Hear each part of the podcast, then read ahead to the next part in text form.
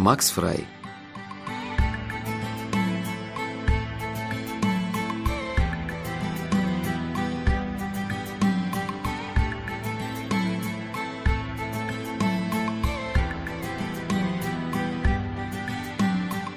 Для начала займемся расстановкой точек над некоторыми фундаментальными «и».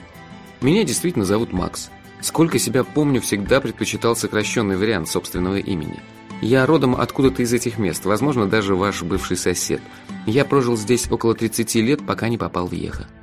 Вы не найдете город Еха ни на одной карте, потому как Еха находится не на этой планете. Точнее сказать, не в этом мире – Второе определение мне нравится больше, поскольку выражение «не на этой планете» неизбежно ассоциируется с полетами на космических кораблях, чего со мной, по счастью, никогда не происходило.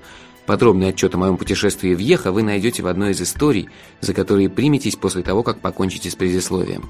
Она называется «Чужак».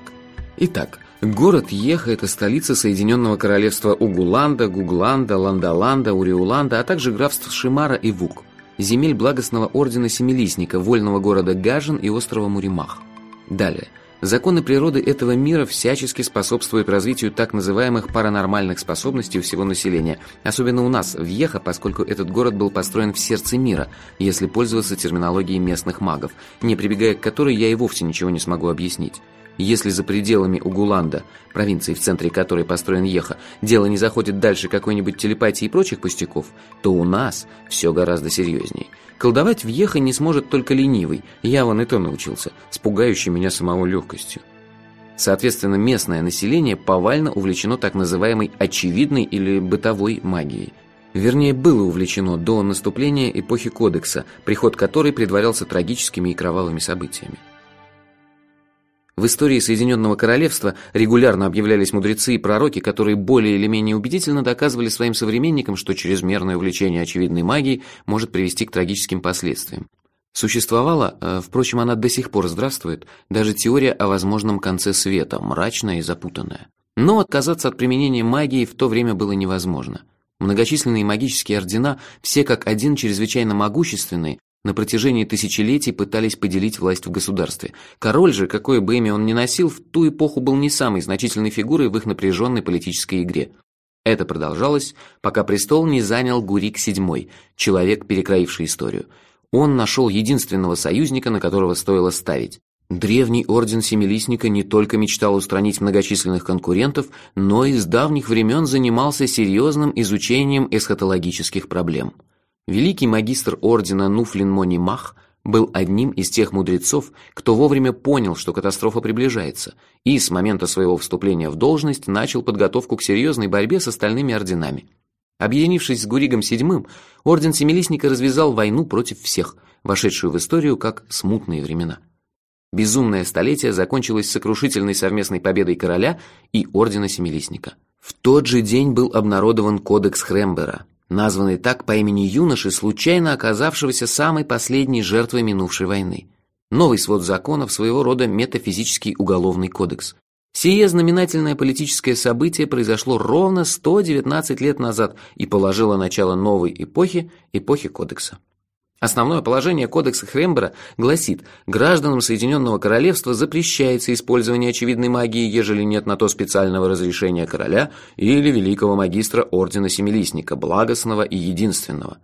Какие-то чудеса, тем не менее, происходят и сейчас, поскольку, цитирую, «гражданам дозволяется использовать белую магию до пятой ступени только в своем доме или за стенами города, и черную магию до второй ступени только в собственном доме и только в медицине и кулинарии». Тут следует пояснить, белое и черное вовсе не означает доброе и злая.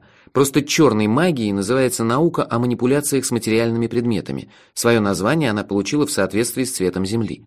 А белая магия оперирует абстрактными вещами, такими как настроение, мысли, память. Впрочем, у жителей Соединенного Королевства свои оригинальные представления о том, где заканчивается материя и начинается область чистого духа.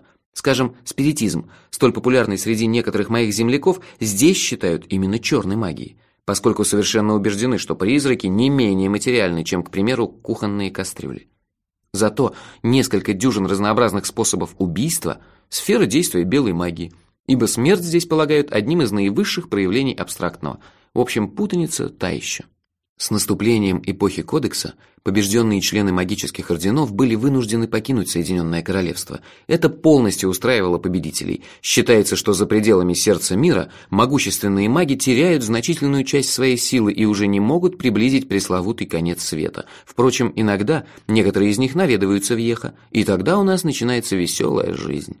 Запрет на занятие магией ни в коей мере не касается членов самого Ордена Семилистника. Но надо отдать им должное. Эти господа обладают знаниями, позволяющими свести к минимуму возможные последствия своих экспериментов. Экологически чистая магия, что-то в таком роде. Кроме того, есть немало заслуженных и уважаемых грозных магов, которые живут в Ехе совершенно открыто и даже пользуются определенными привилегиями. Одни успели вовремя заключить союз с будущими победителями, другие же просто добровольно устранились от борьбы. Все они удивительные личности и колоритные персонажи. В глубине души я по-детски уверен, что именно на их обаятельной мудрости и держится нынешнее благополучие столицы Соединенного Королевства. Подводя итог, я хотел бы добавить, что, на мой взгляд, дозволенных ступеней очевидной магии вполне достаточно, чтобы не заскучать. Хотя те, кому довелось пожить в эпоху орденов, со мной не соглашаются. И, наконец, помимо очевидной магии, есть еще и невидимая или истинная. Мне не раз объясняли, что истинная магия не только не может разрушить мир, но даже является непременным условием его существования. Теоретик из меня никудышный, поэтому пришлось поверить на слово. Но об этой тайной науке знают очень немногие – Собственно, только те, кто ею занимается, а таких, кажется, не слишком много. Замечу, что этот талант совершенно не зависит от того, где вам посчастливилось родиться.